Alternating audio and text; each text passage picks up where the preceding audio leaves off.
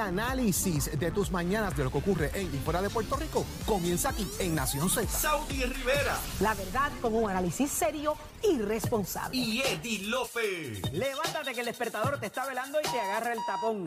Nación Z por Z93.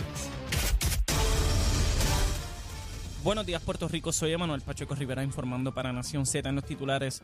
El director ejecutivo de la Autoridad de Transporte Integrado, Josué Menéndez, informó que el tren urbano opera a media capacidad con solo dos vagones en lugar de cuatro, mientras se analiza la demanda que tiene el público y el consumo de su energía.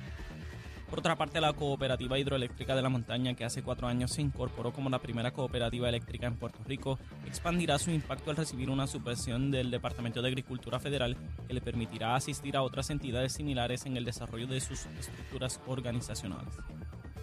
Por último, el Consejo General de Estudiantes del Recinto de Ciencias Médicas de la Universidad de Puerto Rico determinó culminar su participación en el Comité de Diálogo y Mediación en medio del paro indefinido para exigir la destitución de Ilka Ríos Reyes del cargo de rectora, al concluir que la discusión iniciada el pasado jueves no responde a los intereses del estudiantado. Hasta aquí los titulares, les informó Emanuel Pacheco Rivera. Yo les espero en mi próxima intervención aquí en Nación Z, que usted sintoniza a través de la emisora nacional de la salsa Z93. Somos una mirada fiscalizadora sobre los asuntos que afectan al país. Nación Z, Nación Z. Por Z93, somos su noticia. Mire, sigue siendo hoy noticia varias cosas y vamos a los detalles porque eh, es interesante. El comité de diálogo eh, para lo de recinto de ciencias médicas ya dijo se acabó el asunto, se desintegró el comité de diálogo. ¿Qué está pasando ahí? Albañil que se acabó la. ¿Qué está pasando ahí? ¿Hacia dónde va el recinto de ciencias médicas? La cosa se sigue complicando. Dale, George, que tú entiendes Después esos de- senados académicos más que yo. Después de una reunión eh, del Consejo General de Estudiantes y del Recinto de Ciencias Médicas, eh, participaron sobre 230 estudiantes, según trascienden los medios también, por casi un poquito más de dos horas. Eh, llegaron a una decisión de que van a continuar con el paro indefinido eh, y el reclamo es la destitución de, de Ilka Reyes Río. O sea, eh, eh, No es vamos, a, no vamos a hacer no vamos a hacer hasta que ella se vaya. Cuando ella se vaya, es el entonces compromiso. hablamos. Entonces, pues obviamente, eh, el comité que había sido establecido para mediación, se presentó una moción para disolverlo y eso no representa el, el interés del estudiantado, así que simplemente se, se, se acabó. Nosotros no vamos a continuar mediando, no nos interesa el tema de la mediación. Eh, aquí la mediación es o se va ella o se va ella. Punto. Esa es la que hay. Esa es la que hay. O vamos para la calle. Eh, así que nosotros vamos a seguir con nuestras manifestaciones y nuestro paro indefinido. Van a tener una manifestación eh, de 6 a 7 de la mañana eh, hoy, eh, donde estuviesen participando diferentes estudiantes de múltiples recintos eh, para seguir llevando el mensaje. Eh, y ellos lo ven, ¿verdad?, de que la destitución de esta señora es importante o aquí va a haber un colapso de lo que es el centro médico en Río Piedras, que es el planteamiento que se está haciendo por este nombramiento que tanto ¿Quién años tiene la haciendo. Sí, decisión pero no. final? Sí, pero no. Porque si algo, se- en, si en algo se han puesto de acuerdo estos grupos, a diferencia de lo que dicen otros analistas, que esto es para desestabilizar el gobierno con una agenda separatista, bla, bla, bla, bla, whatever. Aquí hay unas diferencias. Aquí desde un principio se organizaron y dijeron, todo lo que son servicios a la comunidad no van a estar, no van a estar afectados. Y eso, ¿verdad? No lo doy, no lo, no es que sea suficiente, porque el tú interrumpir clases, obviamente estás afectando gente. Pero han tenido por lo menos la, apertura. O sea, esto no es gente acostándose en el medio del expreso. Esto no es eh, de alguna manera este, romper propiedad, eh, agredir personas. Esto es otra cosa y que han expresado con exactitud cuáles son sus reclamos, por lo cual no quieren esa figura ahí. Ah, que sea bueno, que hayan otras razones detrás de, pudiera ser, eh, eh, pudiera ser excelente argumento. Pero aquí, eh, evidentemente, hay unos afectados directos por las actuaciones de esta señora que quedaron muy claras la pasada semana y que hay alguien que tiene que tomar determinaciones a las cuales los principales responsables han rehuido en los pasados, en las pasadas tres semanas, ya casi para un mes. Porque tú no puedes lavarte las manos diciendo esto es a- aquí hay autonomía universitaria, resuélvanse ustedes. Y lo ha dicho inclusive Alejandro García Padilla, exgobernador del Partido Popular Democrático, que eso le toca a la universidad resolverlo. Pero si el presidente Ferrao el Senado académico y los líderes no lo pueden resolver, está causando ya suficiente incomodidad y suficiente problema dentro del principal centro universitario posgraduado de medicina, y no el único, en manos del Estado, que va a requerir una intervención mayor, no quiero decir por razones de política, pero al final del día parecería que la política partidista también está envuelta en esta situación. Ay, Jesús. Tremendo tostón es lo que hay allí. Eh, señores, y por lo que veo, nadie levanta la mano y dice, sí, no se preocupen que esto lo vamos a resolver. Eh, están dejando que se manifiesten y yo creo que la paciencia se agota. Y hay un llamado ¿De quién? de Jennifer González ¿A quién? Oh, oh, oh. a que haga un plebiscito criollo lo antes posible. ¿De verdad? Ajá. La comisión residente en Washington exhortó al Partido Nuevo Progresista, del que es vicepresidenta, a decidir pronto la convocatoria de un nuevo plebiscito criollo en la isla de cara a las elecciones del 2024. Un plebiscito. Ajá. ¿En Ella de dice qué? eh, que, que como parte del proceso del 2757 del proyecto, debe radicarse un plebiscito criollo en Puerto Rico con las mismas alternativas y que el gobernador eh, tiene el mandato, un mandato de ley para utilizar los recursos del Estado para promover la política pública de la estadidad, cosa que no se ha hecho todavía. Y está solicitando que debe hacerse lo más pronto, posible. Esto es un asunto que el PNP debe discutir siendo un partido de gobierno. ¿Cuándo será la fecha idónea para esto? El asunto del estatus no debe pasar a un segundo plano, expresó la comisión residente, quien tan pronto como el mes próximo se nos ha llegado debe estar anunciando su decisión para retar en primarias a Pedro Pierluisi a la candidatura de la gobernación. Así que ahora Jennifer está pidiendo que atiendan el asunto criollo, señores, que echen para acá. Porque Eso en va a Washington, resolver la luz, el agua, parece que en eh, Washington hay espacio para aprobar el 2757 porque no va a avanzar el proyecto, así que vamos a hacer algo acá en Puerto Rico para mantener el tema vivo. Parece que esa es la estrategia que levanta la Comisión Residente ahora con estas expresiones que salen en la mañana de hoy. Pues acá en Puerto Rico sigue siendo importante el asunto de la reforma contributiva y, y ya por lo que se ve, que es lo que hay con la Cámara de Representantes, ¿no la van a aprobar? La, la reforma contributiva. Mm, ahí hay una negociación extraña que se está dando. Eh, habían unas pinceladas ya en la pasada sesión eh, por parte de la Cámara particularmente y dieron espacio que el gobernador presentara su proyecto. Y hay unas enmiendas, como es el proceso legislativo, aparece hoy que si tan siquiera van a, a ir a, la, a las vistas públicas, pero me parece que es el posturing, lo que se llama, ¿verdad? Cada cual está presentando su, su plan de ataque eh, para buscar negociar otras cosas dentro de ese proyecto, que al final del día es un proyecto de lo que se llama de administración, que es que viene de la fortaleza, viene del gobernador con X número de propuestas y allá los presidentes de los cuerpos, no solamente la Cámara, añadirán cosas que quieren eh, que sean parte de su legado eh, para beneficiar y aliviar al contribuyente en este último ciclo previo a la elección. No sé cómo tú lo ves, Ole.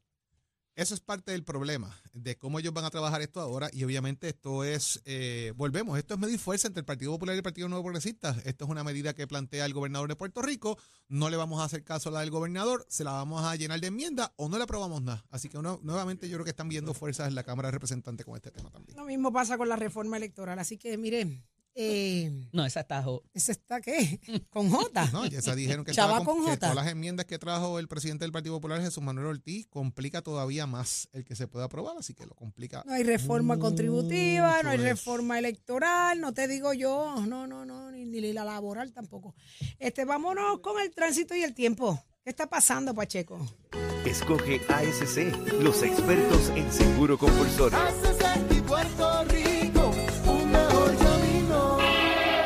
Buenos días, Puerto Rico. Soy Emanuel Pacheco Rivera con el informe sobre el tránsito. A esta hora de la mañana continúa el tapón en la mayoría de las vías principales de la zona metro, como la autopista José de Diego, entre Vega Alta y Dorado y desde Toa Baja hasta Torrey en la salida hacia el Expreso Las Américas. Además, la carretera número 2 en el cruce de la Virgencita y en Candelaria en Toa Baja y más adelante entre Santa Rosa y Caparra. Además, la 861 desde Toa Alta hasta la intersección con la 167, así como algunos tramos de la PR5, la 167 y la 199 en Bayamón. También la avenida Lomas Verdes entre la American Military Academy y la avenida Ramírez de Arellano.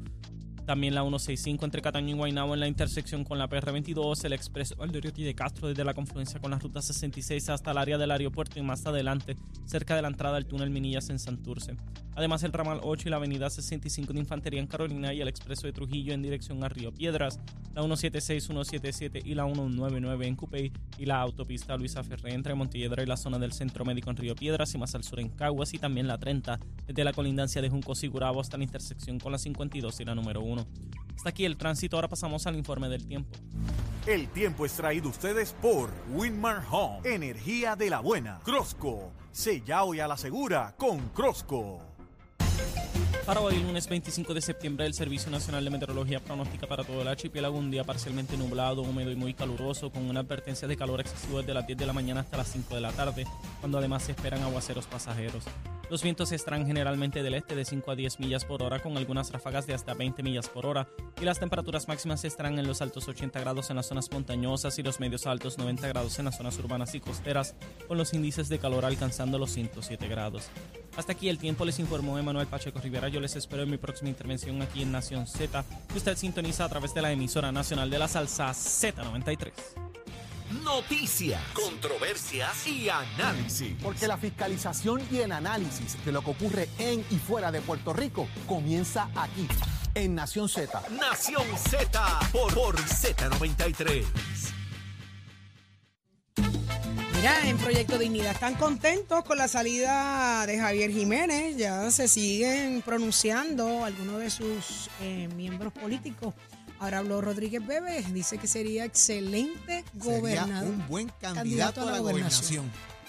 Anda. Proyecto Dignidad. Y, y, ¿Y el doctor? y César Vázquez y él hablaron, eh, como dijo aquí el alcalde precisamente en Nación Z, eh, eh, que dijo que ellos habían hablado ya. Ujú. Eh, ahí Joan Rodríguez Bebe hace esta expresión. Yo no sé si, si esto es una expresión coordinada o no, pero están dejando una puerta abierta. Y fíjense que él, cuando le preguntamos si iba para la gobernación, dijo, yo no sé si voy para la gobernación o para casa. Pero dejó clarito de que el tema está, en- está presente Está en el aire. De que Ahí. estamos claros de que no regresa a la alcaldía. Y no es por el PNP. Love is in the air. Ahí está. ¿Pero qué tiene que decir el gran Leo Díaz que ya llegó? Buenos Buen días, día, buen Leito. día. Saludos, Leito, Saudi. Leito, ah, Leito, y, Leito. y Eddie. Ajá, Leito, Dímelo. Leito, son una baja fuerte. Bendito, Javier Jiménez. Se lo fue. Este Leo doloroso. nada le afecta, Ay, nada le Dios afecta. Ay, Dios mío. Saudi, yo Leo llevo, se fue. llevo como seis horas llorando. Los vecinos cuando se me dicen, ¿qué te pasa, Leito? Se fue fue. Leo, eso significa que que, que- que- que es una baja importante. Me dicen que ya hay dos candidatos allí tremendos, que la Mira, cosa está buena. Pero se sigue fortaleciendo el Proyecto Dignidad. Bendito. Bueno, yo no sé, eso no lo sé. Lo que sí sé es que el pobre Javierito, desde los tiempos de Luis Fortuño, intentó ser contralor. No lo logró. Después con Ricky, después con Wanda, después con... Sí, y yo sé lo que te contestó. Si Pedro Pierluisi... ¿Qué te contestó?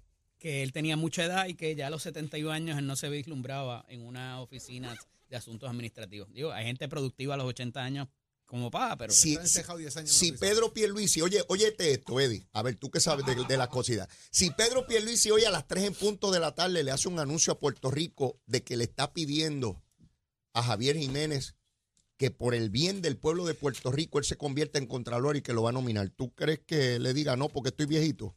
Mi hermano lo agarra a las millas, está loco por ser contralor, no lo va a poder ser por su carácter. Es una persona bien preparada, esto es muy en serio. Una persona talentosa, inteligente, CPA, tiene la preparación, ha sido un excelente alcalde, Saudi me hizo esa pregunta pero ahorita. tiene un problema de carácter tremendo. Intentó ser presidente de la Federación de Alcaldes y sacó dos votos. Ni los alcaldes ni sus compañeros lo quieren en posiciones de liderato porque le dan tantrum, la coge con gente. Y tú para ubicar una persona en una posición de 10 años, como es la posición de contralor, tú tienes que poner ahí una persona que tenga el temple y que no coja hazaña con gente. Eh, eso es bien peligroso, Saudi. Sin Bien embargo, peligroso. ha sido un, un alcalde extraordinario. Sí, porque tú o tienes personas que, se no. pueden desempeñar bien en un área, en otras no. Todo el mundo no es bueno en todas las cosas, ¿verdad? Tú tienes abogados que pueden ser ser de una manera y de otra no. Tú tienes que ser un buen líder, te tienen que respetar y, y- y eso es lo que uno ve allí cuando uno llega a ese municipio, ¿sabe? Yo, yo he tenido la oportunidad de estar allí. Pero se cansó. el, el amor, el respeto, lo, lo- lo organizada que es su administración. Sin duda, sin duda. Es impresionante. Pero no lo quieren de ¿Y Contralor. ¿No es eso lo que hace falta en el Contralor? Ahora pregunto yo. Que no le den. ¿No necesitamos un fuerte así allí dentro? Pregúntale a un alcalde popular si lo quiere de, Ah, pues de entonces en algo estamos Pregúntale fallando. Bueno, ni los compañeros de lo que hicieron para presidente de la federación. Le tienen miedo. No, ¿qué le van a tener Le miedo? tienen miedo. Lo que pasa es que le dan tantrum. Le dan tantrum. Pero allá dignidad que lo agarre. Allá dignidad no sabe lo que están adquiriendo. Allá dignidad. Mira, eh, Agarren esa gata por el rabo. Leo, se sigue fortaleciendo Proyecto Dignidad. Los PNP se tienen que preocupar. Se No. le va a dividir el partido. Saudi. Las elecciones. Saudi. El PNP tiene grandes Mira, probabilidades de ganar la populares elección. con victoria ciudadana. ¿Ah? Mira los populares con victoria ¿Quién ciudadana. tú crees que gana las elecciones? Bueno, no sé. A No estas sabe. alturas no sé. La cosa sabe, está fea. Saúl. Los No PNP sabe. están ardiendo, los Ah. populares están Pero alguien ardiendo. va a ganar, alguien tiene que ganar o no. Se fortalece dignidad, Victoria Ciudadana se ganar, desintegró. ¿Cuál es el cuadro final de, de las papeletas? candidatos, de candidatos. Hay que ver cuál, qué va a pasar. El domingo radica Pedro Pierluisi. Las coaligaciones. domingo El es. las primer candidato que cosas. radica en Puerto Primero de Rico el primero de octubre. Digo, y podría alguien del Partido Popular radical también. Lo que pasa es que el Creo Partido Popular no, no abre hasta el 15, 16. Hasta el 15, exacto. 15, por allá, 16 por, allá. Habrá que ver que, quién será el, el que radica lo- primero la esos- gobernación. Esos son, en el ¿cómo se PPD. Esos son determinaciones internas de los partidos. Sí, así es. Eh, porque las radicaciones se abren el primero de diciembre. Pero los partidos adelantan ese proceso Para para evaluar evaluar, los candidatos. los y todo tipo de cosas. Así que el PNP lo tiene para el primero de octubre, el Partido Popular me parece que es el 15 o el 16, buscando adelantar ese tema, las comisiones cualificadoras y todas esas cosas. ¿Quién será el primer candidato a la gobernación que radique por el Partido Popular? ¿Alguna idea? Eso, eso es una buena pregunta. Pero Pero, no obviamente idea. ya Juan Zaragoza ha dicho que no mira el tema de San Juan, que sigue mirando la gobernación. Ajá. Jesús Manuel Ortiz, yo sobreentiendo que va a radicar esa candidatura también. No sabemos qué va a ser el alcalde de Villalba eventualmente, si sigue la si va a mirar la gobernación o mira algún puesto He, legislativo. he visto a José. Luis visitando y mucho si los José pueblos. Luis y si José Luis va a tomar una decisión porque él tuvo una encuesta en las manos Ajá. que decía también que él tenía que analizar la ¿Quién cosa. va a ser el primero en Contestando radicar? tu pregunta, Ajá, me parece que va a estar entre Luis Javier Hernández y eh, el presidente del Partido Popular Democrático, Jesús Manuel Ortiz interesante si los dos ¿Y deciden Zaragoza? radicar el primer día. No, ¿Y no, Zaragoza? bueno, ¿Qué pasó? lo radicará más adelante, pero quien pudiera dar ese, Ese primer paso. ese primer golpe adelante es uno de estos dos. Y. Zaragoza, que estaba ahí en yo, fila, yo ¿qué creo que hay gente que está definiendo Yo lo que va a que hacer todavía. Zaragoza no va a correr a la gobernación. No. No, no. Yo creo que hay gente todavía definiendo Yo para sí, dónde va cada uno. yo sí sé lo que va a pasar ahora. ¿Qué? Ahora viene Leo Díaz con Vamos Nación Z Nacional. arriba. Será entonces hasta Vamos mañana, a Nación Z, cañaveral 6 de la mañana, por Z93.